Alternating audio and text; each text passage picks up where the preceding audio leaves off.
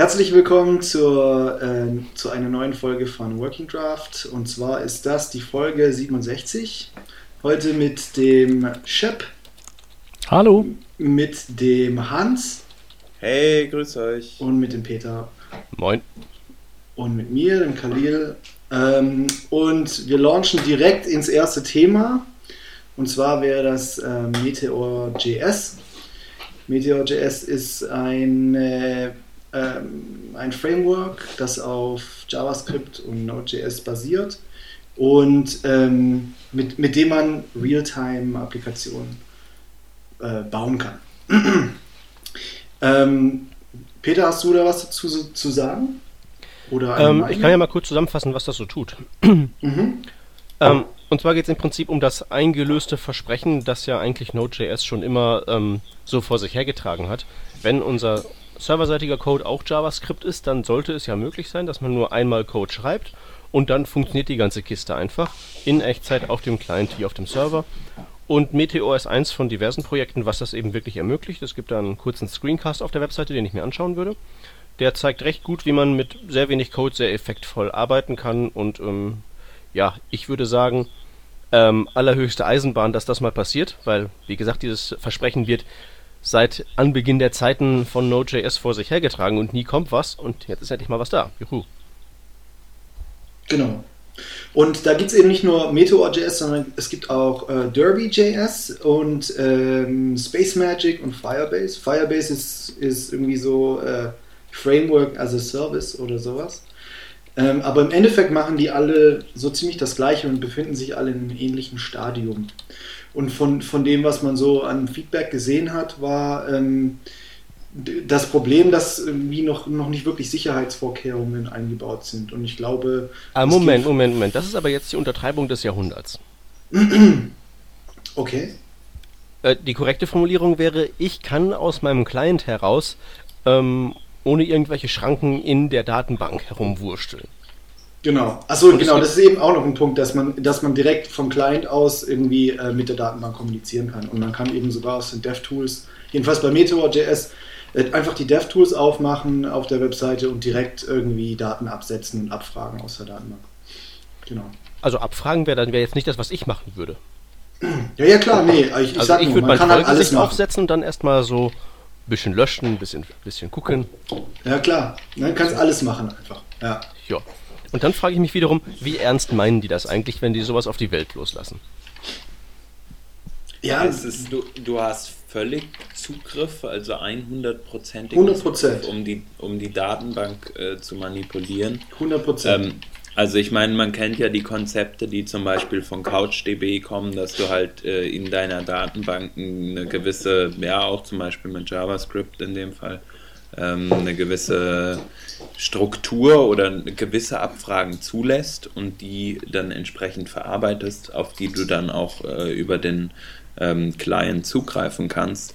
Aber ähm, wenn du das natürlich äh, so erweiterst, dass du alle Rechte hast, also uneingeschränkte Rechte auf der Datenbank zu schreiben und zu malen, ähm, das ist natürlich ein, ein riesiges Sicherheitsproblem, was praktisch einen produktiven Einsatz dieses Frameworks ja nicht zulässt. Gut, Sie sagen ja nun auch, wir sind eine Preview-Version, alles Alpha, alles Beta, das kommt halt alles noch. Ja, mhm. also die sagen auch Rapid Development, das heißt die API, die es im Moment gibt, die wird sich, äh, die wird sich mit Sicherheit noch stark verändern und die, ich denke, dass die halt das ist im Prinzip, für mich sieht das aus wie ein Proof of Concept, einfach um anzugeben. Ich glaube, dass es definitiv ernst gemeint ist. Also ich, weil wenn man sich die Webseite anschaut, ich, die ist, also finde ich, also die haben sich Meteor.com geholt. Ich denke, das war auch nicht so einfach und so. Und ähm, das, das ist gut gepflegt, es sieht danach aus, meinen sie es einfach ernst. Ich, ich, denke, da kann man schon so ein paar Indikatoren rausnehmen.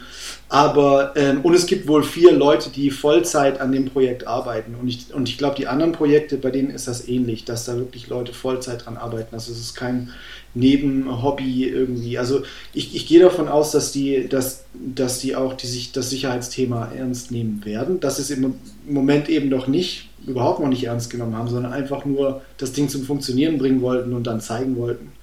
Und ähm, und ich, man muss davon ausgehen, dass sich wahrscheinlich, dass, also dass sich das eben wie gesagt stark ändert, weil sie da wahrscheinlich schon stark in die Eingeweide von dem bestehenden Code eingreifen müssen, damit sie da, da in irgendeiner Form Sicherheit einbauen können. Hm. Ja, aber ich weiß halt nicht, ob die das, ob man da wirklich sagen kann, dass sowas funktioniert, wenn das eben fehlt.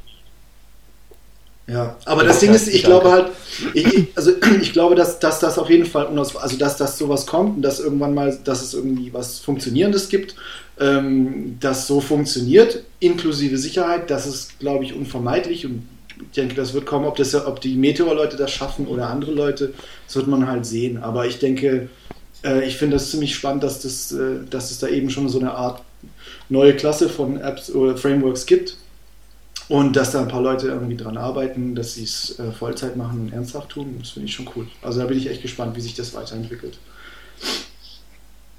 Ja. Aber, ähm, ja, aber das ist natürlich echt so ein bisschen äh, witzig mit, mit dieser, dieser Non-Sicherheit. Ja, also ich, ich, ich, bin ja, ich bin ja auch selbst gar nicht so der Sicherheitsexperte. Ich würde einfach mal sagen, wir fragen mal jemanden. Shep. Ja. Du saßt doch ähm, kürzlich in einer ganzen, in, in einem Security-Workshop. Ja. Was ist so deine Einschätzung von einem Produkt, das da jetzt rausgebracht wird und von dem die Entwickler sagen, Security tackern wir da hinterher dran? Wie fühlen Sie sich dabei? Stell dir vor, ich würde mich jetzt so in dich reinlehnen, wie so ein ZDF Back. Ja. Hier, wie heißen die Back irgendwas? Wie fühlen Sie sich dabei? Also der Mario würde sagen, das ist nicht so schön. Und das heißt? es war eigentlich alles nicht so schön, was er gezeigt hat. Aber das würde dazugehören. Ja, also ich, vielleicht kriegen die das ja hin oder so, aber ich, ich äh, habe halt das echt ernst so lange angenommen, ernst genommen, bis, bis ich halt gelesen habe, ja, Security machen wir später und dann, hm, ja, Mensch, das ist kein Problem. Ach, ja. ich, ich, bin wieder nee, nee. Nutzen. Also an sich, an sich bin ich ja wirklich von, die Idee, wie gesagt, das ist so ein, im Prinzip ja das, was wir eigentlich immer haben wollten. Wir schreiben einmal Code und dann läuft das, läuft das einfach mit JavaScript. Ja, aber vielleicht aber ist diese das, Einstellung äh, ist einfach die, ja, bitte. Aber vielleicht hast du auch so ein Deployment, eine, eine gewisse Deployment-Prozedur, die du dann, oder wo du das dann, wo du sagst so, okay, ähm, ich, äh, jetzt ist das Ding fertig und dann, dann werden da die, die Brücken hinter dem, der Entwicklungsumgebung gesprengt. Ja, aber ich weiß gar nicht, ob das so geht, weil du kannst ja direkt aus dem Frontend JavaScript-Code auch auf die Datenbank zugreifen. Und mhm. ähm, ich mein, naja, gut, aber das scheint ja so zu sein, dass er das äh, dann nach äh, intern durchleitet. Ne? Also du gehst ja nicht wirklich direkt dran. Ich nehme mal das an, dass er dann guckt, äh, gibt, gibt es äh, serverseitig ein Objekt, das den Namen hat. Äh, mhm. Colors zum Beispiel oder sowas, was, was sie da im Beispiel hatten und hat das die und die Methode und dann wendet er das halt darauf an. Mhm. Aber ich, ich muss auch sagen, also ich, was, was das, was der Peter sagt, auch nochmal bestätigt, äh, da gab es ja irgendwie so ein Video vom äh, Crockford, das da rumging, das hieß Principles of Security. Das findet man auf YouTube, das ist eigentlich ziemlich interessant. Und da macht er eigentlich auch sehr ich sag mal, überzeugend klar, dass man Sicherheit von vornherein mitbedenken muss und äh, eventuell und stellt äh, dieses Actor-Model vor. Ich weiß nicht, ob ihr das kennt, da, dass das wohl das sicherste oder eines der sichersten Methoden ist, in, in JavaScript irgendwie was äh, zu programmieren. Und, und, wenn, wenn die das natürlich, wenn das, wenn das irgendwie ähm, so, einen hohen Sicher so einen hohen Unsicherheitsfaktor darstellt mit Meteor, und da eben von, nicht von vornherein das Ding mitbedacht wird, das ist natürlich also schon, schon ziemlich kritisch. Also deswegen denke ich halt auch, die können es eigentlich nur, ähm, also es wird nur gehen, wenn sie es wirklich, wenn sie es irgendwie schon mitbedacht haben oder wenn sie wahrscheinlich vieles von, von null auf nochmal umkrempeln oder so. Mit diesem, damit es wirklich sicher wird oder so sicher wie möglich. Aber äh, hatten die was haben die was dazu gesagt oder? Nur dass, das Sicherheit? Die haben nur gesagt, dass sie das noch gar nicht implementiert haben. Okay. Also das ist einfach überhaupt Aber nicht, nicht implementiert oder haben sie auch kein Konzept? Das weiß ich nicht. Das geht daraus nicht hervor. Die haben nur gesagt, mhm. dass es keine Authentifizierung gibt im Prinzip. Und okay. dass das noch kommen wird, aber viel mehr haben sie nicht dazu gesagt. Und es gibt halt noch den, äh, es gibt noch einen Post im, ja, habe ich, hab ich das nicht auch gepostet? Ähm, nee, der Peter hat es doch gepostet. Hier, äh, nee, da, war's, da, war, da gab es eine Antwort im, im, im Hacker News ähm, auf die Frage, weil jemand hat einen Blogpost geschrieben und hat gemeint, kann man solche Systeme denn wirklich sicher machen? Und dann hat eben einer, ich glaube, der Typ von, äh, von Firebase.com hat dann irgendwie geantwortet, hat gemeint, das würde gehen. Also er hat gemeint, es würde gehen, man kann es für 80, für 80 Prozent aller Anwendungsfälle kann man sicher machen und für alles Weitere müsste man dann irgendwie nochmal äh, äh, das so bauen, dass man im Prinzip einen eigenen Server hat, der dann mit der mit dem dann kommuniziert wird, also noch einen zweiten Server oder so, der der dann irgendwie mit dem das Framework kommuniziert über Tokens oder irgendwie sowas. Ich habe es nicht ganz verstanden, aber mhm. ja, das war halt so eine so eine Stellungnahme von einem der der von von einem der Gründer von Firebase halt. Mhm. Ja. Ja. Mal, mal, ein andere, mal, eine andere Frage bei den ganzen Geschichten. Ich habe mir jetzt nur Meteor angeschaut und Space Magic und Firebase und Konsorten nicht. Ähm, unter was für Lizenzen stehen die? Also Derby.js zum Beispiel, die haben einen Blogpost gepostet, den fand ich ziemlich interessant, der ähm, auf äh, vermehrte Anfrage wohl ähm, Derby und Meteor vergleicht. Den poste ich mal kurz hier in The Chat. Und ähm, die sagen zum Beispiel, ein Vorteil von Derby ist, dass die eben ähm, die MIT-License benutzen oder eine ähnliche, die eben nicht diese GPL-Restriktionen hat. Und die, die Meteor-Leute haben auch gesagt, dass sie aufgrund des Feedbacks zu, zu, den, zu den Lizenzen sich auch irgendwie nochmal überlegen, ob das GPL bleiben soll oder nicht. Ja, also das sollten wir vielleicht nochmal kurz erklären für die jetzt nicht Nerds im Bereich der Software-Lizenzen. Ähm, mhm. Die, ähm, also Meteor steht wie gesagt unter, unter, unter GPL oder alternativ unter einer kommerziellen Lizenz. Und GPL hat eben ein starkes Copyleft. Das heißt, alles, was man mit dem Ding baut, muss auch wiederum geopen sourced werden. Und alle Änderungen, die man an dem Framework da wieder vornimmt, müssen, müssen da wieder zurückfließen. Und was die meisten anderen JavaScript-Bibliotheken ja zum Glück haben, ist die MIT-License oder etwas ähnliches, was ähm, im Prinzip bloß sagt, nimm den Code, mach was du willst, aber verklag mich nicht. Genau. Ähm, und wenn man halt mal irgendwas, bauen möchte, was, was man vielleicht so eines Tages irgendwann mal in ein Projekt hineinmutieren lassen möchte, aus dem man dann möglicherweise auch den einen oder anderen Euro ähm, zieht, dann wird sowas halt echt zum Problem, wenn da, ähm, wenn man dann eben so eine ähm, ja, kommerzielle Lizenz prinzipiell erstmal erwerben muss, wenn man nicht da irgendwelche ähm, ja, gewaltigen Rechtsbrüche begehen möchte und sowas. Ähm, macht halt schon einen Unterschied, wenn man mehr macht als nur ein kleines Spielzeug bauen. Auf jeden Fall, also man, wenn du jetzt zum Beispiel wirklich produktiv, also für, für irgendeine Firma oder irgendeine Firma baut jetzt mit Meteor irgendein tolles Realtime-App ähm, und, und hat, hat dort irgendwie äh, tolle Logik und Gehe Wirtschaftsgeheimnisse versteckt oder was auch immer und möchte den Code einfach nicht teilen, dann geht das eben bei GPL nicht. Sondern das komplette System müsste äh, unter GPL auch open sourced werden. Alles, was die ja, ja. programmieren. Ja, da, dazu habe ich mal eine Frage. Also ich, ich glaube nicht, dass es bei der GPL wirklich so krass strikt ist. Du musst nur alles, was in Verbindung mit dieser äh, App steht, glaube ich, Open Sourcen. Ne? Also wenn du irgendwie eine Schnittstelle ähm, zwischen dieser App und deinem eigenentwickelten Code äh, hast, sozusagen, dann äh, kannst, musst du den nicht Open Sourcen, soweit ich das mal verstanden habe. Ja, und dann fängt, dann kommt der, kommen wir zum nächsten Nachteil von GPL, nämlich das Ding verstehen. ja, genau. Ne? Aber ähm, du hast ganz recht, man kann das irgendwie umgehen, aber die Frage ist halt, erstens ist das im Sinne der Sache, zweitens kommt man damit durch. Ähm, und drittens, äh, wäre es nicht einfach einfacher, wenn einfach die Leute dann so eine vernünftige Lizenz sich nehmen? Ja. Also weiß ich nicht. Ja, denke ich auch. Ja. Aber lasst uns nicht weiter über Lizenzen sprechen. Äh, das ist wirklich ein, ein eigenes Thema, was wir, glaube ich, mal in einer Sondersendung behandeln sollten. Glaube ich nicht. Wenn wir Lust dazu. Mal gucken, mal gucken, ob ich dann da bin. Ja. Ja. Nein, es ist, es ist halt schon wichtig, weil also gerade ich merke das halt öfter, wenn ich zu irgendwelchen Firmen gehe und Padawane betanke und wenn ich dann so sage, ja, ist kein Problem, nimmt man dieses Open Source Ding, nimmt man dieses Open Source Ding, nimmt man dieses Open Source Ding, dann gehen deinem Publikum immer direkt schon die Alarmleuchten los. Bis ich denen halt sage, passt auf Leute, es gibt auch MIT, BSD und so ein Zeug.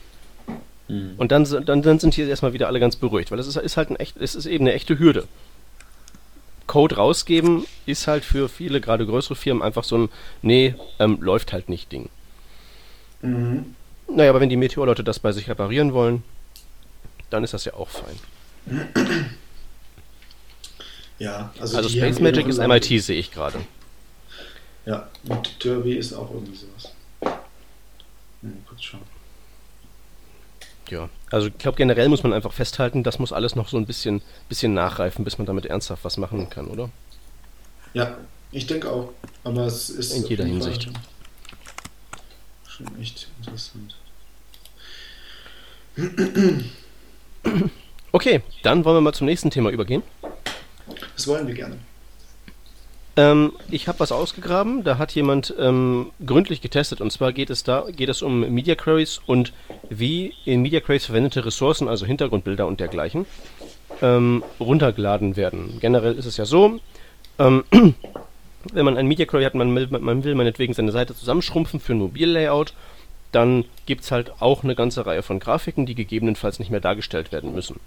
Und da ist dann eben die Frage, wenn die Dinger nicht dargestellt werden müssen, werden die auch heruntergeladen ähm, oder nicht?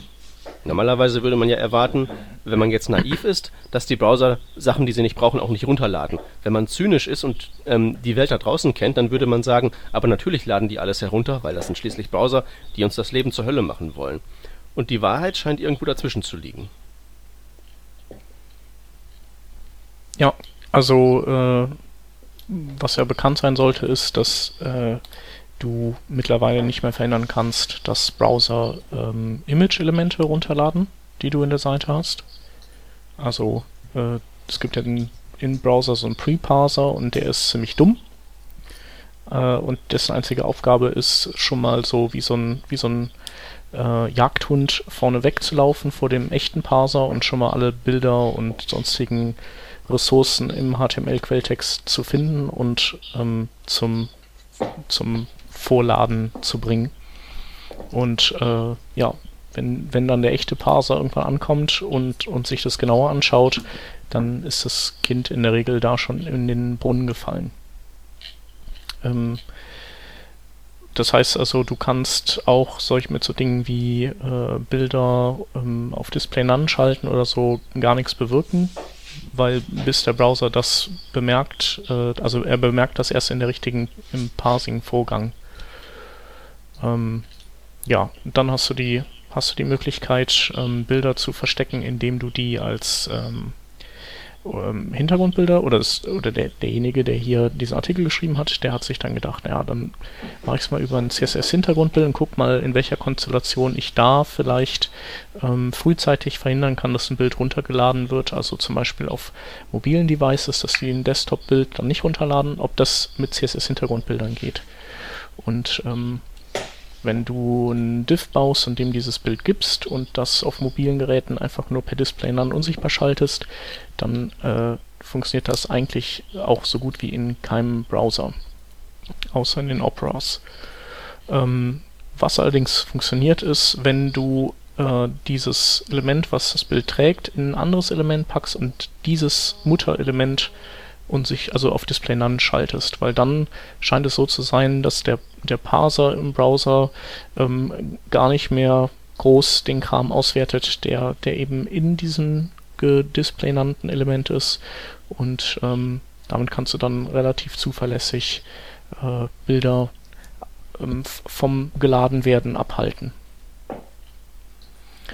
Und ja, dann gibt es noch äh, dann gibt es noch die Möglichkeit, ähm, mit Media Queries zu arbeiten. Das werden wahrscheinlich die meisten machen, dass die ein Default-Setup haben äh, ohne Media Query und dann in der Media Query ähm, ähm, entweder Bilder verstecken oder andere oder, oder Ersatzbilder angeben, also welche, die vielleicht niedriger aufgelöst sind. Ähm, damit, da ist die, also äh, wenn du ein Bild nicht anzeigen willst, dann nützt das nichts. Wenn du Bilder austauschen willst, dann funktioniert das in den meisten Browsern, dass nur das niedriger aufgelöste geladen wird, das in der Media Query, aber halt auch nicht in allen. Also so Stinke-Browser wie der vom Android oder die alten Blackberries oder der Fennec auch. Ja, ja, Moment, es sind ja auch die alten Androids, ne? Alte Androids, alte Blackberries, alte Safaris. Äh, genau. Also so schlecht sieht das ja gar nicht aus für die Zukunft. Naja, jetzt. also ich meine bei Android äh, 2.1 bis 2.3 ähm, ist auf jeden Fall noch so, dass das es so failed. Ja. Und ähm, ja, ja, sicher, Android 4.0 hat irgendwie 1% Market Share oder vielleicht 2. Du hast recht, also aber, der, aber trotzdem, der Marktanteil von den alten Androids wird ja in Zukunft wahrscheinlich eher nicht steigen. Nee, das nicht. Aber also äh, dieses Jahr sind wir, langfristig sind wir da auf einem, auf einem guten Weg, das wollte ich sagen. Ja, das stimmt. Das stimmt, genau. Aber ich denke, ähm, der Chef wäre jetzt als nächstes zu der guten Methode gekommen, die eventuell noch mehr Spaß macht. Ja, äh, zumindest die funktioniert. Ähm, das ist, wenn du eben zweimal Media Queries benutzt. Das heißt, du nicht ein so ein Default Preset hast und den dann über über äh, overridest mit einer Media Query, sondern indem du beides in eine Media Query packst, dann bist du auf jeden Fall auf der sicheren Seite. Dann funktioniert das in jedem Browser, dass ähm, dann eben nur das gerade passende Bild runtergeladen wird und nicht alle Varianten. Ähm, genau, und da gibt es nur einen Nachteil, ähm, und zwar ist es, dass die IEs natürlich diese Media Queries nicht verstehen ähm, unter der Version 9 und man dann für die ein Fallback bauen muss. Für diesen äh, Bedarfsfall hat ähm, der Nicolas äh, Gallagher. Gallagher, danke, äh, mal einen tollen Artikel geschrieben. Ähm, und zwar, wenn man Präprozessoren verwendet und zum Beispiel Code äh, so generiert, dass er in unterschiedlichen Media Queries unterschiedliche äh, Style-Sheets einbindet, beziehungsweise SCSS-Files, LESS-Files, wie auch immer, dann kann man diese Files auch ähm, einmal so kompilieren, dass sie in ein einzelnes äh, Style-Sheet fließen, sodass dann einfach ähm, für ein IE dieses besondere Style-Sheet äh, geladen wird und alle anderen ähm, äh, Styles überschrieben werden, beziehungsweise die gar nicht, genau die gar nicht geladen werden, sodass man dann ähm, auch wieder das Default CSS äh, hätte, was halt die Arbeit bei sowas dann unglaublich erleichtert. Ich äh, versuche den Artikel nochmal zu finden und werde den dann in die Schaunotizen, äh, beziehungsweise in unsere, ja, genau, Schaunotizen mit reinnehmen. Ja, genau, also äh, damit ist im Prinzip schon äh, der Inhalt dieses Artikels umschrieben. Also jemand hat eben die verschiedenen äh, Wege, die es theoretisch gibt, ähm, das Laden von Bildern äh, zu verhindern oder zu abzuändern, durchgetestet. Und es gibt eben nicht so viele ähm, tatsächlich funktionierende Strategien dafür. Genau. Ja, ich würde mich sowieso fragen, ähm, was bringt jetzt mehr, Bilder inline oder ähm, sich damit befassen? Äh, also das damit, denke, aber das sind zwei andere, zu unterschiedliche Dinge. Ähm, ich meine, es geht, es geht ja darum, Sachen nicht runter zu, also Geschwindigkeit zu machen jetzt. Äh, Einfachst äh, gesagt. Ja, aber eben äh, auf dem Wege, die Dinge nur herunterzuladen, die man später auch zur Anzeige bringt. Und nicht Dinge, die, die man selbst, die man nicht zur Anzeige bringt und die eigentlich zu, äh, also sozusagen zum Layout an, für andere Devices gehören. Ja, Moment, das Endziel ist Geschwindigkeit. Wenn ich mehr runterladen kann und es ist schneller, dann her damit. Äh, ja, aber das eine schließt ja das andere gar nicht aus. Also du kannst das ja kombinieren mit Bilder inline. Die, die, diese ähm, Techniken hier. Äh, genau, beim, beim Inline, ja, da sparst du einfach HTTP-Requests und mhm. bei den Techniken hier, da sparst du ähm, Bandbreite. Also mhm. quasi barkerst du dann zwei unterschiedliche Felder. Und so eine generelle Aussage, das eine ist wichtiger einzusparen als das andere, kannst du, kann man so nicht geben. Ähm, also so aus dem Bauch raus würde ich sagen, ist das ähm, ist grundsätzlich das Reduzieren von HTTP-Requests ähm, ähm, das Wichtigste für die äh, Ladegeschwindigkeit. Ähm, allerdings ähm, ist es so, dass, dass es bei Bildern nicht ganz so relevant ist, weil die werden, also die blockieren ja nichts.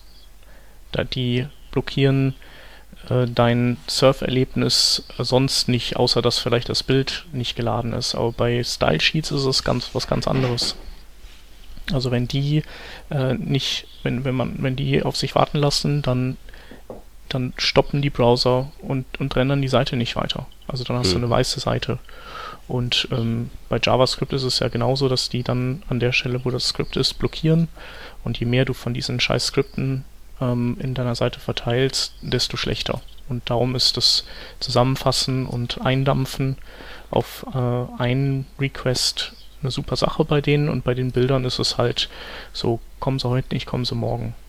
Aber ich habe gerade bei den äh, bei den Scripts äh, was Interessantes irgendwie gehört, dass man versucht ähm, nicht nur ein Script unbedingt zu verwenden, sondern wenn man halt zum Beispiel 100 ähm, äh, Kilobyte überschreitet oder halt irgendwie so ein, ein, Script hätte, was, was minimiert halt irgendwie 200 Kilobyte hat, dass man dann hergeht und das in der Mitte spaltet und dann zwei Requests draus macht. Ähm, dann hat man zwar zwei HTTP-Requests, aber durch die Menge ähm, gleicht sich das wieder aus, weil die wahrscheinlich parallel geladen werden können, wenn es nicht mehr als äh, ja, defaultmäßig vier Sources äh, gibt, die runtergeladen werden müssen zur gleichen Zeit oder am Anfang oder halt dann im zweiten Set 8. Ähm, und deshalb kann es Vorteil sein, äh, vorteilhaft sein, zum Beispiel ein Skript auch zu teilen, ähm, dass es gar nicht unbedingt äh, alles in ein in eine äh, genau. aber mehr als äh, als eben das Teilen äh, in zwei Skripte bringt dir dann auch nichts mehr. Okay, da bist du bestimmt der bessere. Äh, ja, ich hatte das ich hatte das mal alles durchgetestet. Genau, also ich, ich habe halt nur das mit diesen zwei Skripten mal kürzlich wieder äh, gelesen. Und ähm, klar, bei vier Skripten hätte man dann ja wieder schon ein komplettes Blocking für diese Domain. Und dann wird es wahrscheinlich auch nicht mehr bringen. Ja. ja. Ähm, wie sieht es eigentlich aus mit ähm, dem Runterladen von, ähm, von Schriften? Kann ja, man das auch schlecht. Irgendwie, irgendwie, irgendwie, irgendwie, blockieren, weil das ist ja, das sind so einerseits mit die größten Dateien und andererseits das, worauf du halt auf so einem kleinen Bildschirm, wo sowieso alles kacke drauf aussieht, vielleicht am ehesten verzichten kannst. Kann man da was machen? Mm, naja, theoretisch kannst du, also wenn die Browser irgendwann sich an die Specs halten, könntest du die Schrift einbinden und einfach in deinen Style Sheets, äh, obwohl, nee, die kannst du ja auch per Media Query einbinden. ähm, Nee, also Schrift ist immer blöd, weil hatten wir ja auch schon mal besprochen, da gibt es ja auch dieses Font.js, das so ein bisschen ähm, ein Hilfsmittel ist, um, um gegen die unerwünschten Effekte da von, vom Schriftenladen gegenzuarbeiten, aber weiß nicht, da kann man nicht, nicht so viel machen. Also was, was auf jeden Fall eine gute Idee ist, ist seine ähm, Schriften immer direkt im HTML einzubinden, also nicht im CSS, weil du dann ein, äh, ein Request weniger hast das heißt also, du kannst die, der Browser kann direkt die Schrift anfordern, äh, ohne erst das CSS anzufordern, um darin dann zu sehen, dass er eine Schrift anfordern muss, die sich dann auch nochmal holt. So, da kannst du ein bisschen was rausholen. Aber ansonsten ähm, wüsste ich jetzt nicht so viele Tricks. Gsippen, äh, WOF verwenden und ähm, vielleicht auch den Zeichenumfang reduzieren. Ja, und man kann ja auch in WebKit mittlerweile mit diesem, ähm, wie heißt das, Unicode Range.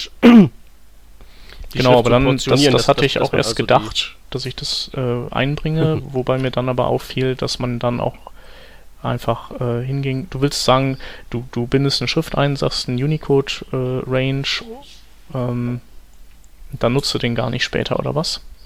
Ähm, genau, man nimmt also, man, man teilt die Schrift so ein, erstmal so, weiß ich nicht, grundsätzlich ASCII und dann halt ähm, sämtliche komischen Zeichen in eine zweite Schriftdatei und dann kann man dem Browser eben sagen, okay, ähm, verwende halt nur das, was du gerade brauchst, wenn in der Schrift, wenn in der Webseite keine komischen Schriftzeichen vorkommen, dann lad auch nicht die Schriftdatei für die komischen Schriftzeichen runter. Ja, aber dann könntest du ja die Schrift auch einfach in einer Media Query einbetten. No? Du kannst, ähm, du musst es nicht so kompliziert machen. Mir ist gerade der Zusammenhang entgangen, Entschuldigung. Äh, ich dachte, also du, du willst halt über diesen also Unicode-Range gehen. Ich, ich ne? sprach immer so von der, von der generellen Möglichkeit, dass das so geht. Ja, das ist, das, das ist richtig. Aber du kannst dann ja auch hingehen und die Schrift einfach in verschiedene Media Queries für die verschiedenen Geräte einbinden und bindest halt vielleicht ein paar mehr Schriften in, in, einem, in einer Desktop Media Query ein und ein paar weniger in der Mobile oder vielleicht sogar einen abgespeckten Font in der Mobile. Das heißt also, das Unicode Range kann man nutzen, aber es ist nicht unbedingt jetzt das ideale, ähm, die ideale Waffe. So. Ja, nee, jetzt nicht mobile-spezifisch, aber damit könnte man ja theoretisch allen ähm, Browsern ein Gutes tun. Ja. Ja. Ah, ist, ist schon ein Problem. Warum macht eigentlich niemand, warum setzt sich eigentlich nicht mal jemand hin und macht so ähm, einen Standard dafür, wie sich diese ganzen Parser und Prä-Parser und all sowas zu verhalten haben? Oder gibt es sowas und da hält sich bloß keiner dran? Mm, ich glaube, nee, gibt's nicht. Also jeder macht das so, wie er denkt, aber es ist vielleicht ja auch dann ähm, vielleicht ein Stück weit äh, das Alleinstellungsmerkmal eines Browsers, ähm, wie er es macht. Wenn schon der HTML5-Parser vorgegeben ist, dann äh, soll man den zumindest den Pre-Parser als ähm, Spielwiese überlassen oder so. Das ist ja sicherlich sehr tröstlich für unser Eins. Ja. Mach die Augen zu und denk an Chromes Marktanteil und alles wird gut. Ja. Ja, ich meine, es ist ja schon ja, die Frage, was ist jetzt besser? Also wenn du es festlegen willst, musst du auch sagen, was ist eindeutig besser. Ist es besser, wenn die Seite sofort geladen ist und dann der Font nachträglich getauscht wird und die dann einmal zuckt? Äh, so wie das bei deiner Seite ja auch dann unschön ist, wenn man auf deinen Target Blank Artikel geht und da irgendwie auf den Kommentar 420 und die Schrift tauscht sich später und dann verrutscht die Scrollposition dieses Kommentars dadurch, weil die Schrift einfach ähm, das, das Layout durcheinander bringt. Oder ja gut, das könnte man ja reparieren, wenn alle Browser Font Size Adjust unterstützen würden. Ja. Ja, oder ist, oder ist es halt cooler, wenn die Seite eben weiß bleibt und erst wenn die Schrift da ist, zu sehen ist. Und bevor man das nicht weiß, kann, kann man auch nichts standardisieren. Hm. Wie man es macht, macht man es verkehrt. Jo. Ähm, ich glaube, wir hatten es eben ganz kurz von äh, Chromes Marktanteil. Wollen wir dann ähm, nicht da vielleicht auch mal über eine Neuerung, die es sogar schon im Chrome Canary gibt, sprechen?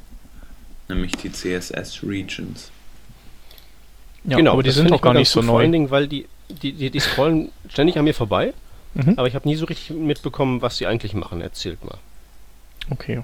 Ähm, also die CSS Regions gibt es, glaube ich, schon seit Chrome, die sind seit Chrome 16 implementiert. Äh, ah. Aber halt in den entsprechenden dann äh, gültigen Versionen. Also und also letztendlich ist es so, dass die CSS Regions in keinem Chrome und auch im Canary nicht richtig drin sind, weil da einfach zu viel Bewegung ist. Es gab halt immer mal Chrome-Versionen, da waren die drin und dann gab es wieder eine Chrome-Version, da war dann eine andere Syntax drin und dann haben sie irgendwann gesagt, scheiße, die Syntax ändert sich ja die ganze Zeit. Dann nehmen wir es wieder ganz raus und ähm, ich bin mir nicht ganz sicher, ob man es als experimentelles Feature gerade drin hat, was man anschmeißen kann. Mhm. Ähm, aber grundsätzlich funktionieren die ähm, CSS-Regions so, dass, äh, also es ist eines dieser neuen ähm, vielleicht Layout-Tools oder die, die vielleicht auch so inspiriert sind aus dem Printbereich. Ähm, und du hast, äh, du packst deinen Content, den du hast, in einen Container rein und dann sagst du ähm, Flow from bei diesem Container und gibst dem eine ID. Und äh, dann kannst du auf deiner Seite beliebig viele andere äh, HTML-Elemente verteilen, die ähm, die definierte Ausmaße haben müssen, also Width und Height gesetzt. Ähm, die kannst du kreuz und quer auf der Seite verstreuen ähm, und denen gibst du in CSS dann äh, die Eigenschaft Flow to und äh, nee, Flow into. Into, ne? Richtig. Ähm, und musst dann eben auch wieder die ID angeben von der von, von der Quelle, also von dem Flow to, den wir eben hatten. Es könnten ja mehrere Quellen existieren. Und ähm, dann fließt eben der Inhalt, der in diesem Quellelement ist, einfach durch diese ganzen existierenden äh, Flow-into-Elemente. Und äh, der ursprüngliche Flow-from-Container, der verschwindet dann. Also der ist sozusagen nur so, ein, so eine Behelfskonstruktion und der ist am Ende, wenn, wenn dieser diese, dieser Flow vollzogen ist, nicht mehr existent. So funktionieren die Regions. Und damit kannst du dann ähm, ja so komplexe Zeitungslayouts theoretisch auch machen. Anstatt Multicolumns zu verwenden, baust du dir die Columns und die Bereiche, wo der Text lang fließen soll, ähm, die kannst du einfach selber bestimmen, wo das halt sein soll. Zum Beispiel, wenn man unten irgendwie ähm, unten rechts einen großen Kasten hat, in dem irgendwelche Erklärungen sind und äh, drumherum soll aber der, der Text äh, fließen auf der Seite. Du weißt aber gar nicht, wie lang ist eigentlich dein Text. Und deswegen, äh, dann schmeißt du den einfach mal irgendwie da rein und der passt sich dann schon an. Und der Browser sorgt praktisch dafür, äh, dass der Rest schön aussieht, sozusagen. Ähm, nee, ich glaube, jetzt meinst du die CSS Exclusions. Äh, nee. Nee? Nee, nee, die Exclusions sind ja zum Beispiel, man hat eine ganz bestimmte Form ähm, und ähm, um die herum fließt jetzt der Text. Aber äh, bei den Regions hat man ja den Vorteil, ähm, dass man einen Text hat von unbekannter Länge zum Beispiel auch mhm. und der ähm, passt sich aber in bestimmt vorgegebenen ähm, Bereichen, wie du schon gesagt hast, passt er sich dort ein. Und wenn eine Spalte fertig ist, dann geht er halt auch, geht er halt einfach in die, in die so. nächste Spalte, die, die ja. Platz hat. Ja. Und du, du als ähm, derjenige, der halt das Frontend programmiert, ähm, hast ja in einem CMS zum Beispiel nicht den Überblick, was pflegt ein Redakteur ein. Aber du kannst da dem äh, Redakteur die Möglichkeit bieten, hey, ähm, bau doch einfach hier mal so einen Kasten mit Erklärungen ein oder so. Ähm, und den baust du halt immer fest dort an diese Stelle auf der Seite und der Text passt sich dann schon irgendwie an. Und wenn du das heutzutage machen wolltest, dann müsstest du halt komplexe ähm, Gebilde im CSS machen, irgendwie, dass du, dass du erstmal das Markup entsprechend sortierst, dass du sozusagen ähm, den Text irgendwo unterbrichst, dann diesen ähm, besonderen Teil äh, mit Erklärungen zum Beispiel reinschiebst und dann mit dem Text weitermachst und das darüber brauchst du dir halt mit mhm. den Regions keine Gedanken mehr machen. Stimmt, ja, nee, da hast du auf jeden Fall recht. Genau, also ist schon echt ein nettes Feature. Gibt es auch einen Polyfill dafür, der so, der leidlich funktioniert. Ähm, also er funktioniert gut, wenn, wenn du äh, in, Inline-Elemente oder Inline, also Block-Elemente ähm, schon wieder schwieriger, aber so Bilder oder sowas ähm, über mehrere ähm, Diffs zum Beispiel ähm, fließen lassen willst. Das funktioniert dann ganz gut. Ähm, ja, aber ansonsten ähm, bleibt es eine schwierige Sache und mal sehen, wann, wann das dann, wann wir damit echt mal rumspielen können. Ähm, aber wenn du halt einen dieser Chromes gerade zur Hand hast, die das noch äh, implementieren oder du das in den experimentellen Features anschmeißt, dann kannst du ähm, eben auch abseits dieser Standardanwendungsfälle lustige Sachen machen. Und das ist das, äh, worüber hier derjenige ähm, in diesem, der, der Niklas van Herzen in seinem ähm, Artikel ähm, schreibt.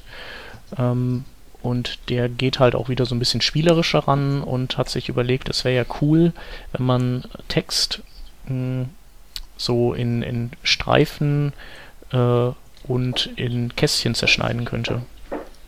Und äh, dafür hat er sich die CSS Regions genommen und äh, nimmt so einen Muttercontainer und packt darin ein, da rein einen Kind-Container und diesen Kind-Container, den äh, rotiert er um 90 Grad und ähm, dadurch steht halt der Text dann senkrecht, fließt aber trotzdem nach unten weiter in die, in die nächsten Container rein. Ähm, und die macht er eben äh, entsprechend kurz, sodass du ähm, die Möglichkeit hast, mit CSS Regions äh, so Bereiche vertikal aufzuslicen, was du sonst gar nicht könntest. Also kannst sonst ja immer nur horizontal aufslicen weil immer nach unten rausfließend ähm, abgeschnitten wird. Und mhm. ähm, ja, der hat halt mit mehrerer dieser CSS Regions ähm, so wie so ein Schachbrettmuster mit Content gebaut und wenn die dann alle wieder nebeneinander liegen, diese Regions, äh, sieht der, sieht der Text aus, wie er normalerweise aussehen würde und dann geht, kann er aber hingehen und diese einzelnen ähm, Kacheln zum Beispiel rotieren oder ähm, er kann äh, kachelweise oder Streif, scheibchenweise kann er, hat einen höheren Blur-Wert draufgesetzt, also einen Unschärfewert. Und äh, dadurch kann er das dann, erreicht er so einen Effekt, wo, wo die Unschärfe nach rechts hin auf dem Text immer weiter steigt und der dann immer, immer unschärfer ist. Also wie so ein, wie so ein Depth of Field Effekt, also so ein Kamera-Tiefenunschärfen-Effekt. Mhm. Ähm, ja, und sowas ist halt ganz interessant, weil das dann sozusagen der nächste Schritt ist, ähm, der, der im Prinzip so, äh, ähm, also da denkt man sich neue Dinge aus, die nie vorgesehen waren, so wie wir das bei Floats ja auch nutzen, dass die eigentlich nie zum Layouten gedacht waren. Und sowas ist immer spannend. Ja, ja die Frage ist halt, wann fängt so langsam an, die Syntax sich zu stabilisieren? Weil jetzt so wahnsinnig neu ist die Idee ja nicht, oder? Ähm, also von nee. den Regions an sich. Nee, die ist auch nicht neu. Ähm, ich überlege gerade, ich glaube, dass, dass die sich nicht stabilisiert äh, oder dass die jetzt nochmal in Bewegung gekommen ist, liegt daran, dass man äh, momentan ähm, die verschiedenen äh, Syntaxen der dieser Layout ähm, dieser neuen Layout-Module so ein bisschen vereinheitlicht. Da hatten wir, glaube ich, auch schon mal drüber gesprochen. Ähm, das ist jetzt, äh, ich weiß gar nicht mehr, wie war denn das? Äh, ach, bei Flexbox war das doch auch so. Oder? Hans, du bist doch Flexbox-Experte. Ja, bei Flexbox stimmt, da haben sie auch nochmal geändert, dann mit diesem Flow, äh, From, ja. Genau, ähm, und dieses From kommt ja hier auch und das genau. Into ist ja, gibt's ja hier auch und ich glaube, das ist halt, die haben sich halt gedacht, ja, jetzt haben wir schon, schon coole Sachen ausgedacht, aber äh, irgendwie hat so jede Modulgruppe für sich seine Syntax sich ausgedacht und das ist eigentlich blöd. Und lass uns jetzt das auch noch vereinheitlichen über alle Module hinweg, ähm, dass es eben nicht so unlogisch ist alles. Also unlogisch, weil in jedem Modul anders. Und dann, dann eben into und from und so. Ja. Aber das kann man ja mal im Auge behalten. Also theoretisch kann es auch nicht mehr allzu lange dauern, bis sich das stabilisiert. Bist du sicher? Ich, ich, bin, ich bin nur gerade so ein bisschen, ich bin so gerade ein bisschen zynisch wegen Farbverläufen. Ach so. Weil ich hatte aus Gründen einen sehr, sehr langen, sehr ausführlichen Text darüber geschrieben, wie die funktionieren. Mhm. Und mittlerweile ist das ja nicht mehr zu beherrschen, was da jetzt wegen der verschiedenen Revisionen und Syntaxumstellungen da mittlerweile für ein Chaos äh, vorherrscht. Ja. Ja, keine wenn's Ahnung. Wenn es einfach nur funktioniert, ich meine, dann sollte man vielleicht einfach mal so, das ist dann so das, das, das, das, das Webstandardsäquivalent zu einem dreckigen 1 zu 0 Sieg. Ja? Ist nicht schön, aber man hat wenigstens gewonnen, wenn man dann irgendwie mal was hat, was in allen Browsern so einigermaßen gleich funktioniert dann sollte man das vielleicht auch einfach mal so beim Shop ergreifen und nach Hause fahren. Ja. Ähm, aber jetzt bin ich schon wieder da, da drin, irgendwie nur, nur, nur, nur ähm, mit schlechter Laune in die Zukunft zu spekulieren. Ich glaube, ich werde alt. Übrigens noch ein anderes Ding, das man ganz cool mit dieser Technik hier machen kann, was wir vielleicht alle kennen. Ähm, ihr kennt ja so den Niveau-Slider wahrscheinlich. Solche so Bilder-Slider, mhm. die so coole Effekte haben. Und ähm, da gibt es ja auch so Effekte, wo du das Ding, das Bild in so Kacheln aufteilst und die sich dann wegdrehen und äh, oder du so Streifen hast, die sich dann, die um die vertikale Achse sich wegdrehen und dann, wenn die sich ja. zurückdrehen, dann hast du das nächste Bild drin.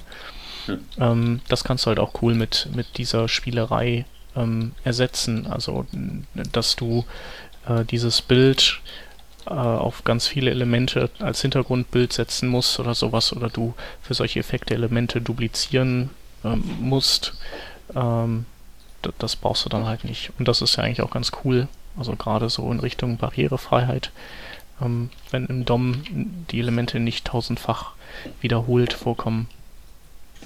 Aber um halt auf äh, Peters aus äh, Frage nochmal zurückzukommen, also es ist ja praktisch nicht stabil und es ist auch nicht mal durch die Browser weg äh, implementiert in irgendeiner eigenen Form, wie auch immer. Und deswegen kann man es aktuell halt überhaupt nicht nutzen. Und ich denke mal auch in, in der nächsten Zeit, also in den, in den nächsten halben Jahr oder so, ist es wahrscheinlich noch nicht so, dass man es aktiv nutzen kann, würde ich sagen. Ja, und ich bin schon sehr progressiv. Sein, ja bin sehr progressiv mit zur Nutzung, also auch dann einfach, auch wenn es im IE9 nicht geht, ist doch egal. Ja, wobei bei so Layout-Sachen ist das ja wieder was anderes, ne? Wenn der Farbverlauf kaputt geht, ist das keine Katastrophe. Mm, ja, wenn, wenn das Layout in seiner Gesamtheit zerfällt, dann ist das schon wieder ein bisschen schwieriger. Okay, ich habe jetzt aktuell noch kein, ähm, kein Anwendungsbeispiel gehabt für das äh, für die Regions, einfach auch weil es ähm, halt, denke ich mal, der Use Case nicht so hoch ist. Aber wenn man sich mal äh, zum Beispiel die die äh, Flexbox-Geschichten anguckt, ähm, da bekommt man dann auch echt, äh, wenn man keine äh, Flex, Flexbox-Unterstützung hat, bekommt man trotzdem recht gute äh, Ergebnisse vom Layout her, wo man sagen kann, das passt völlig. Ähm, jo. Ja gut, wenn man das so verkaufen kann, dann ist das ja gut. Genau. Aber ich glaube, wir können noch ein bisschen spekulativer in die Zukunft gucken als mit, mit den Regions. Khalil, erzähl mal. Ähm, und zwar unser nächstes Thema wäre Lighttable. Lighttable ist ein Konzept für eine neue IDE. Und zwar hat sich das ergeben aus einem Vortrag von Brett Victor. Ich weiß nicht, ob wir jemals darauf verlinkt haben. Haben wir das?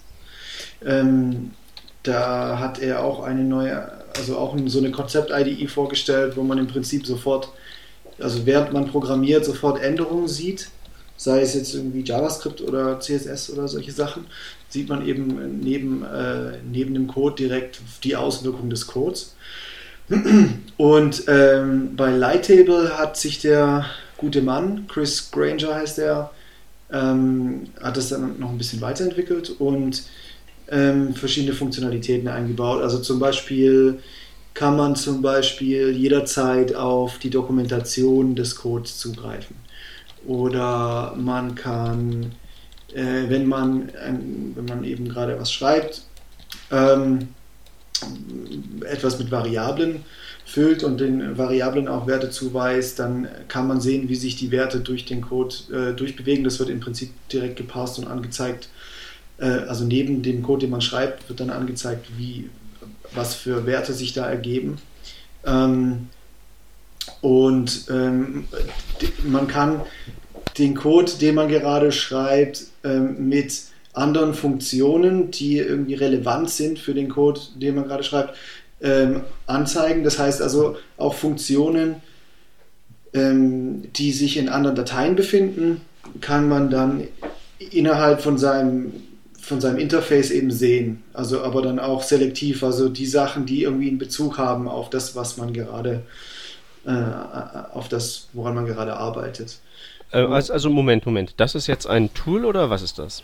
Das ist eine IDE. Also die nennen das IDE. Das heißt, es ist einfach äh, so eine, eine Edit, ein Editor, der halt mit äh, vielen Hilfsmitteln daherkommt sag ich mal, und Visualisierungen von ähm, Ergebnissen. Also man sieht auch zum Beispiel, ähm, es gibt auch zum Beispiel die Möglichkeit dann eben, wenn man Animationen programmiert in JavaScript oder was ähnliches, ich weiß nicht, ob der JavaScript verwendet, aber auf jeden Fall sieht alles ein bisschen anders aus, aber auf jeden Fall ähm, kann man... Lisp ist es. Ja, das Lisp, okay, gut, dann, dann kann man eben das Ergebnis auch direkt sehen, irgendwelche äh, Formen und, und, Bewegungen, die sich da, die sich da tunneln. Und ähm, ich, ja, und das hat eben sehr viel Aufmerksamkeit generiert. Das war auch einer der vielen Hypes von der letzten Woche. Und ähm, also die haben jetzt auch so ein Kickstarter-Projekt gestartet. Also er und sein Co-Founder haben eigentlich an was anderem gearbeitet und die setzen das jetzt um oder die warten darauf, dass das ganze Ding gefundet wird ähm, auf Kickstarter und wollen das dann ähm, umsetzen. Und zwar erstmal für JavaScript und Clojure. Ähm, Genau. Und ähm, das aber alles erweiterbar machen, also dass man über Plugins ähm, das Ganze auch für andere Sprachen benutzen kann. Genau. Und ich finde, das ist ein ganz interessantes ähm, Konzept. Also ich finde eigentlich das auch so, so ähnlich wie, wie bei diesen ganzen Meteor ähm, JS Realtime Frameworks auch so eine, so eine Art logischer Schluss oder logische Entwicklung, dass es irgendwie dahin gehen muss. Eigentlich ist es ja ist es ja ein Unding, dass man, dass man irgendwie immer zwischen, zwischen Editor und Browser hin und her switchen muss, um zu sehen, was der Code macht.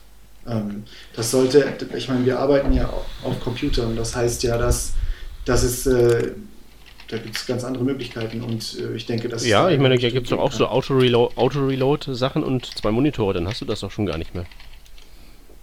Ja, aber es geht auch die Möglichkeit, alles direkt im Editor eventuell oder auf jeden Fall besser zu visualisieren, als es bisher gemacht hat oder es wird ja überhaupt nicht gemacht. Also, dass man bestimmte Dinge einfach schneller abfangen kann.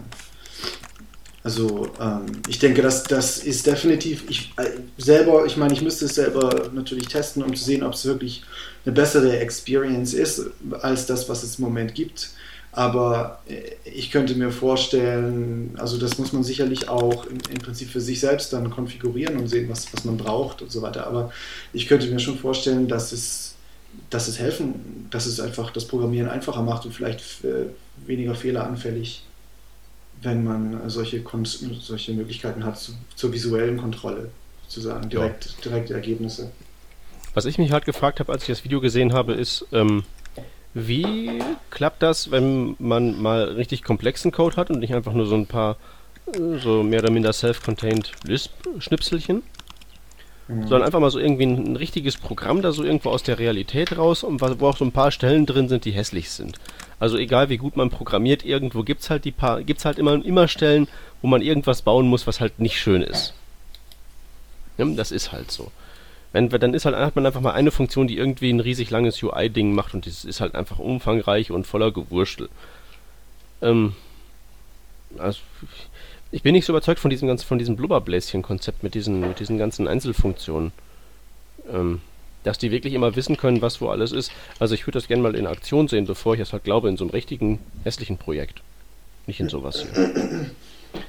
Ja, also ich will, ich will, nicht, will jetzt nicht den, den, alten Mann sagen, von wegen früher war alles besser und, und so.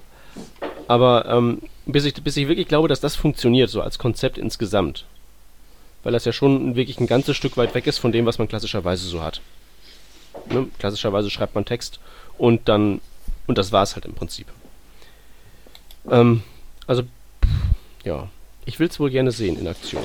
Ja, auf jeden Fall. Also ich meine, das wird sich ja alles noch zeigen, ob, ob das jetzt wirklich dann taugt. Wie, Im Endeffekt ist das ja auch wirklich sowas, was das existiert im Prinzip ja noch gar nicht, außer dass es, dass es irgendwie so ein, so ein Demo auf dem Video gibt, äh, als Video gibt. Aber, ähm, äh, aber ich denke, ich kann mir halt vorstellen, ich finde ich find halt die Vision interessant und ich finde das, find das cool, dass Leute im Prinzip sich ähm, da Gedanken machen, wie man, wie man das verbessern kann oder, oder di direkt, direkte, also di direkteres Feedback, ähm, ein schnelleres Feedback erzeugen kann, ähm, während, während man programmiert. Und ich denke, es ist, es ist eigentlich unausweichlich, dass, dass sich Leute darüber solche Gedanken machen und dass man das irgendwie versucht umzusetzen und so weiter. Ob das jetzt mit Lighttable funktioniert, das, das weiß ich nicht, aber ich denke, es wird, es wird wohl irgendwann mal eine Version geben, die, die das macht.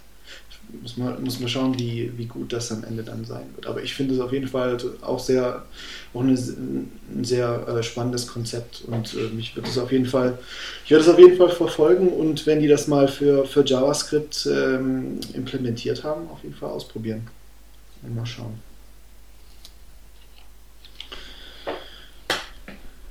Genau. Ja, Lighting. also ich, äh, ich erwähne es auch noch mal kurz, der, der Rodney hatte mir das mal geschickt, ähm, dieses äh, Video von dem äh, Brad Victor auf mhm. Vimeo, mhm. das ist echt cool. Also es ja. ist eine Stunde und da haut's dich aus den Latschen. Ja, ich hatte es mir auch mal angefangen anzuschauen, aber das muss ich auf jeden Fall mal komplett angucken. Aber ich hatte es auch angeschaut. Wann fängt das aus den Latschenhauen an? Hm, wann fängt das an? Ich, Nach wie vielen Minuten? In Minuten kann ich das jetzt gerade nicht sagen, aber es ist wirklich sehenswert. Also es ist am Anfang dachte ich auch, das ist so ein Esoterik-Heini und der, mhm, der mhm. macht einen auf dicke Hose und so ein mhm. bisschen äh, so, äh, weiß nicht, so ein Wichtigtour halt. Mhm. Aber denn, dann hat er, hat er irgendwie reihenweise Sachen gezeigt, die ziemlich geil sind. Also erstmal was Visuelles, wo das, das eben live auf, auf sein Programmieren reagiert. Äh, und zwar äh, und zwar auf eine, also in beide Richtungen auch, also dass du in, in dem Ergebnis arbeiten kannst, aber auch im Code und also die sich beide auch ergänzt haben von den Fähigkeiten, beide Interfaces. Und ähm, dann hat er aber auch gesagt, ja, das ist jetzt natürlich so ein rein visuelles Ding und äh, da ist es immer einfacher, so einen Connect herzustellen, aber eigentlich kann man dieses Prinzip auch auf alles andere anwenden. Der Chat sagt, die ersten 12 bis 15 Minuten sind das, die man da ähm, aushalten muss, bevor es losgeht. Ja. Gut, dann werde ich ihm nochmal eine Chance geben müssen, weil normalerweise, wenn es nach 10 Minuten nicht anfängt interessant zu werden, dann schalte ich halt ab. Ja. Okay. Nee, nee, der ist, der ist, das ist schon geil, was er zeigt. Nun gut. Okay. Aus der Reihe ähm, geile Erkenntnisse. Ja. Ein Artikel auf TechCrunch, dass es das überhaupt noch gibt. dass, das, ähm. dass das überhaupt erwähnt wird. Ja. Ähm, so, ich, ich, ich zitiere einfach mal die Überschrift. Äh, also ja, ich zitiere sie nicht, ich sage einfach mal, also äh, steht halt sinngemäß drin, äh, 1024 mal 768 Pixel ist out, 1366 mal 786 Pixel sind in. Man hat festgestellt bei Messungen, dass die erstgenannte Bildschirmauflösung 1024 ähm, wohl nicht mehr führend im Web ist, sondern eben die andere 1366 jetzt sozusagen ähm, ja, der Standard ist.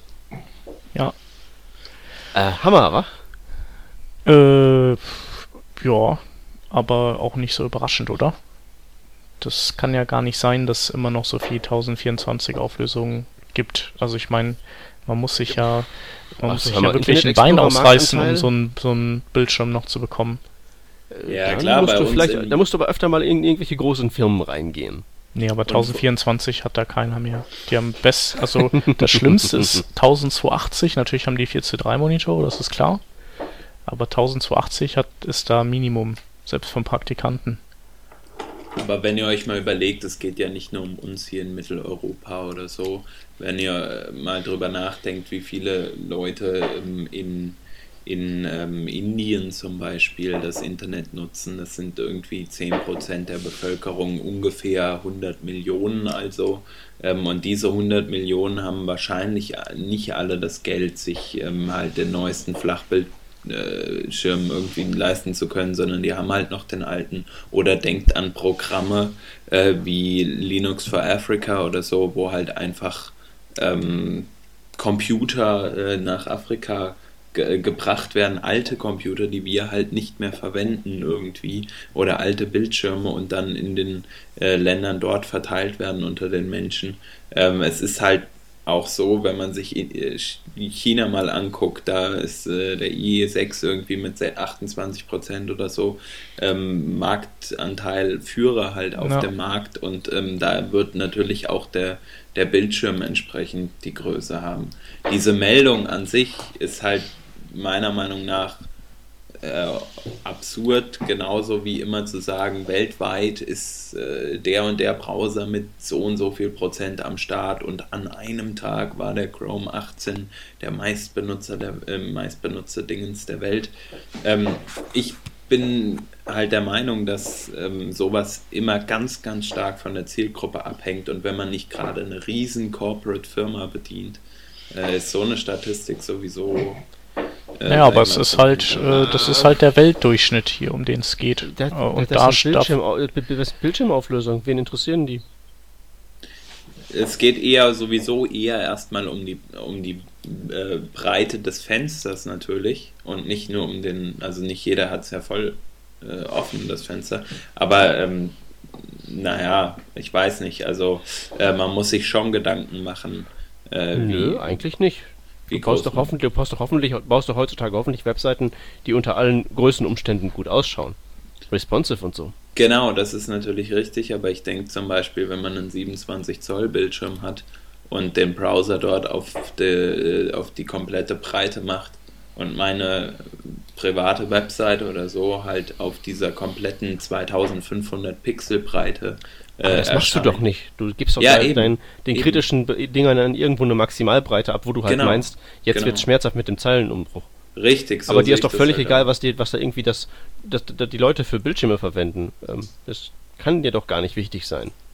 Das, kann, das muss dir doch prinzipbedingt völlig wurscht sein. Ja, ist es ja auch im Endeffekt. Ja. Also ich, hab, ich weiß gar also warum, nicht, warum, warum machen wir uns nicht mit irgendwie mit ein bisschen mehr Einsatz darüber lustig, dass die, da, dass die daraus so einen ellenlangen Artikel geschustert haben?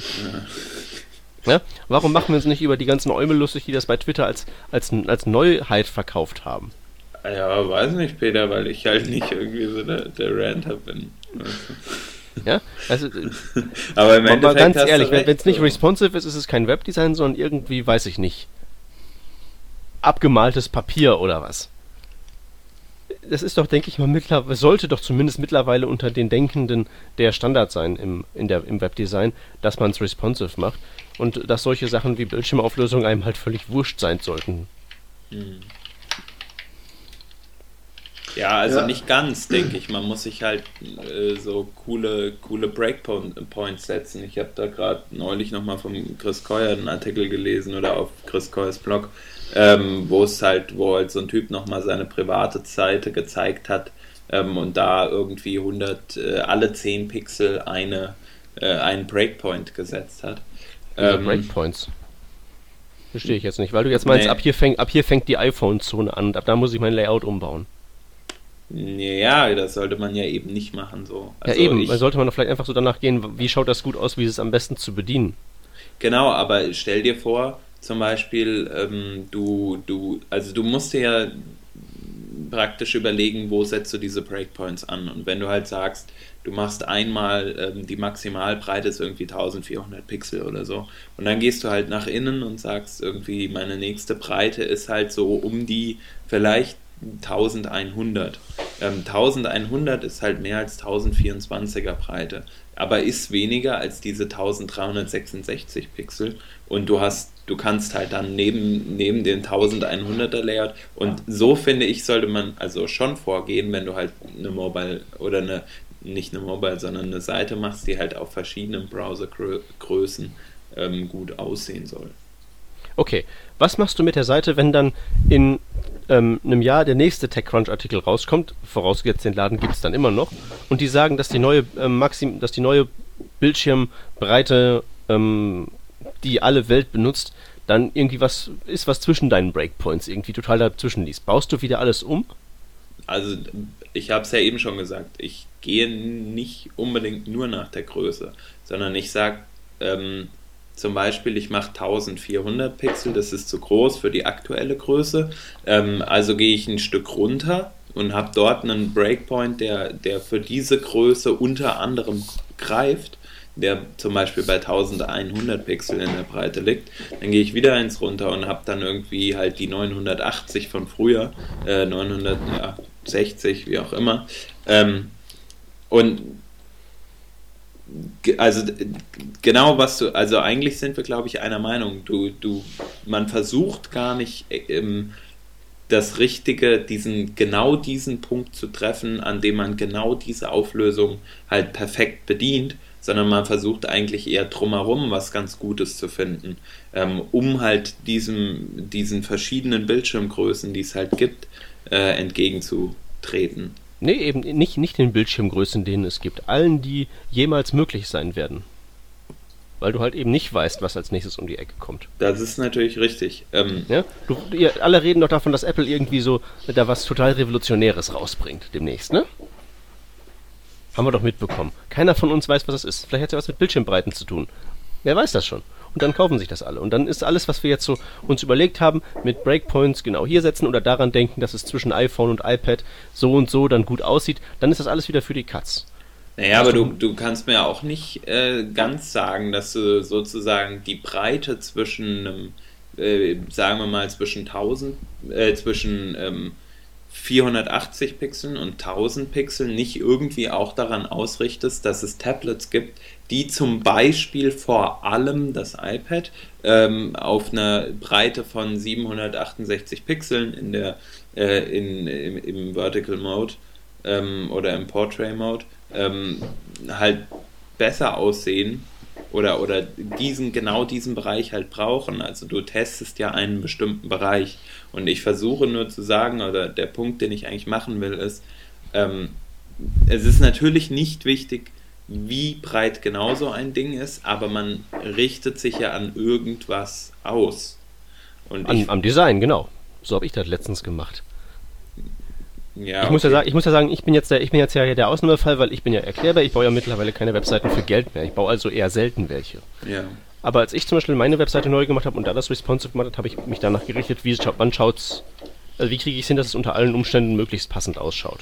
Ja. Ähm, dann ist halt hinterher, hinterher fällt dann eben auf dem, auf dem, weiß ich nicht, iPad dieses Design raus, auf meinem iPod Touch fällt dieses Design raus, auf meinem Android-Handy fällt dieses Design raus. Aber das, das Design fällt dann nicht halt nicht so raus, weil ich mir darum Gedanken gemacht habe, für das Gerät soll es so ausschauen, sondern weil ich halt einfach gedacht habe, okay, unter diesen Umständen, aus dieser breiten Höhenkombination, genau. kriege genau. ich meine Webseite so be am besten hin.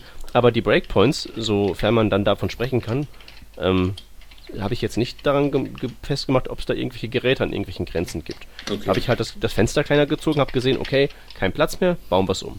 Okay, ja, vielleicht mache ich das auch ähm, einfach anders. Also ich gehe halt schon so ein bisschen danach vor, ich weiß, oder ähm, wenn ich halt zum Beispiel ein Grid System, äh, System verwende irgendwie.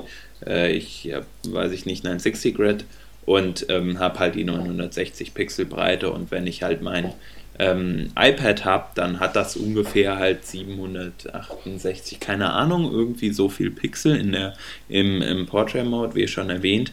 Und ähm, ich weiß, die 960 sind zu viel. Ähm, ich weiß aber auch, irgendwann kommen wieder so Phones, die ähm, zum Beispiel bei 480 Pixel oder so einsetzen.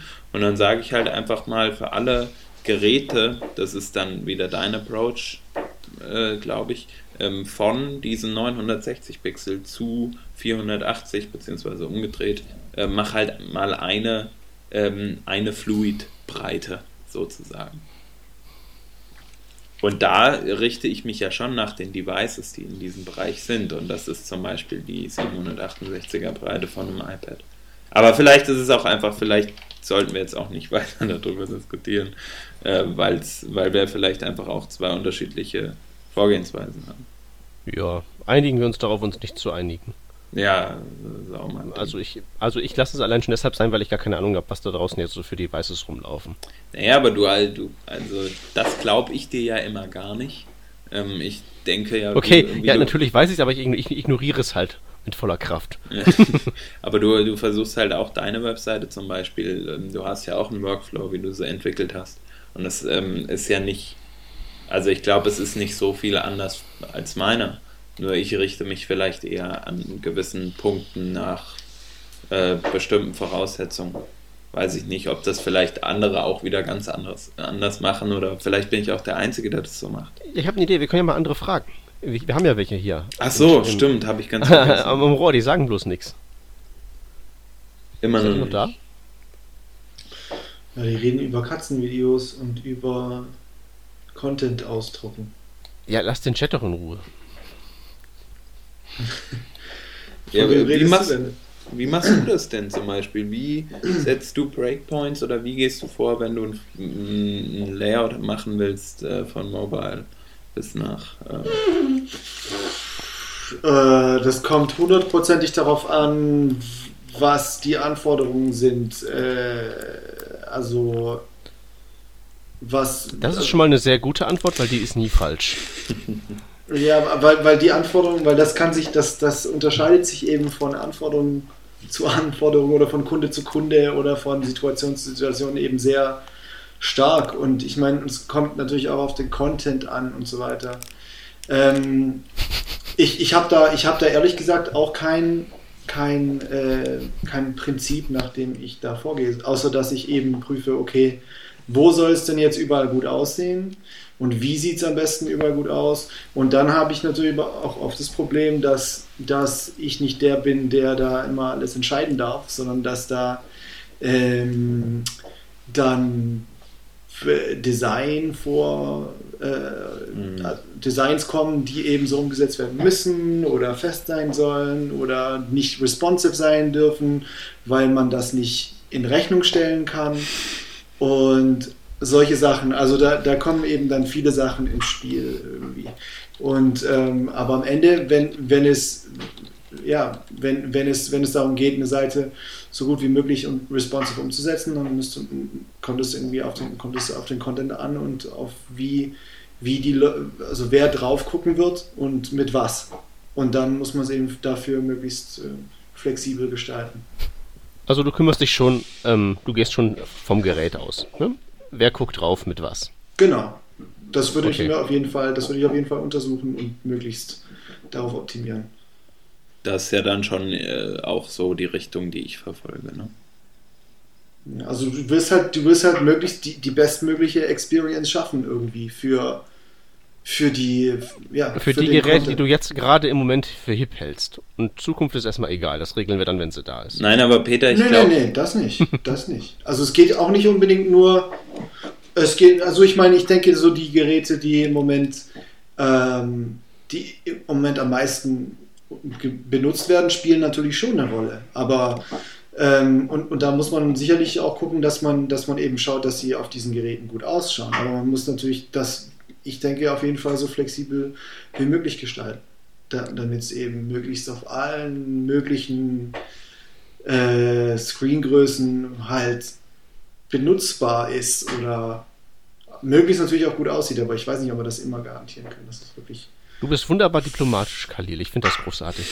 Ich, also man kann, also ich kann, ich kann es nicht, es geht nicht anders. Also ich denke, ich, das ist einfach, es ist einfach immer so ein komplexes Thema und ich denke, es ist wie bei so vielen Themen, äh, bei so Vorgehensweisen und Arbeitsweisen und was für Entscheidungen man bei der Umsetzung einer Webseite trifft, kann man kein ähm, Rezept geben, außer man muss prüfen, was die Umstände sind und für wen und für was es ist und ähm, ja, und was für Content man wie präsentieren möchte. Das, das ist immer, weil, sich, weil ich, das, das unterscheidet sich einfach immer so stark. Na gut, ich. einigen wir uns, uns, dass wir uns nicht zu final einigen. Das können bin wir ja gerne machen. Bin ja mal so gespannt, was die Hörerschaft sagt. Die, immer schön in die Kommentare schreiben, falls ihr da die Lösung kennt. Ja. Genau. Bin ich auch sehr interessiert dran. Ähm, lasst uns doch mal äh, die Hauptthemen der Sendung beschließen hiermit und ähm, zu unseren Verlinkungen für diese Woche kommen. Das sind drei Stück an der Zahl. Das erste hat der Peter ähm, gefunden. Ein, äh, ja, Peter, willst du es selbst erklären? Oder? Ich erzähle mal eben kurz. Genau. Ähm, das nennt sich The Current State of HTML5 Forms und ist eine wunderbare Übersicht darüber, welche HTML5-Formularelemente und auch Attribute in welchen Browsern wie gut funktionieren. Und das ist eine wunderbare Übersicht, weil da wirklich drin steht, okay, ab diesem Browser fängt es so an zu funktionieren, ab diesem ist es vernünftig implementiert. Da ist auch ähm, Mobile Safari und Android sind da mit drin. Und das ist einfach auf einen Blick, weiß man Bescheid, wie es mit diesen Formularen ähm, ausschaut. Das ist ja immer so ein bisschen das Problem. Das ist ein sehr komplexes Thema. Wenn man so bei Kenner Use nach HTML5-Forms sucht und so, dann findet man da so eine Aussage, ja, geht so. Aber was heißt das denn dann? Läuft dieser Input-Type, läuft dieses Attribut? Hier findet man es raus. Super Seite, ähm, Bookmarken und angucken und so. Genau, und der nächste Link ist ähm, der Link zu dem Artikel von Adi Osmani, und zwar heißt der Understanding MVVM. Und da geht es einfach um das MV MV-Sternenprinzip, das bei Knockout.js verwendet wird. Und da gibt er einen ausführlichen Überblick und einen Vergleich zu Backbone. Als letztes hat uns der Frederik ähm, auf eine Gallery hingewiesen, äh, in der äh, Mobile Patterns beleuchtet werden. Ja, ist mobilepatterns.com. Und da geht es einfach darum, ähm, zu zeigen, welche ja, Muster verfolgen eigentlich Web ähm, App, Mobile Web App Entwickler, ähm, um halt äh, ja, einen möglichst äh, User äh, Experience äh, Verständnis der App äh, zu, zu, zu bauen, sozusagen. Genau. Und da wären wir auch schon am Ende angekommen unserer lustigen Runde. Ähm, da würde ich sagen, das war's. Und bis zum nächsten Mal. Macht's genau. gut. Tschüss. Tschüss. Ciao.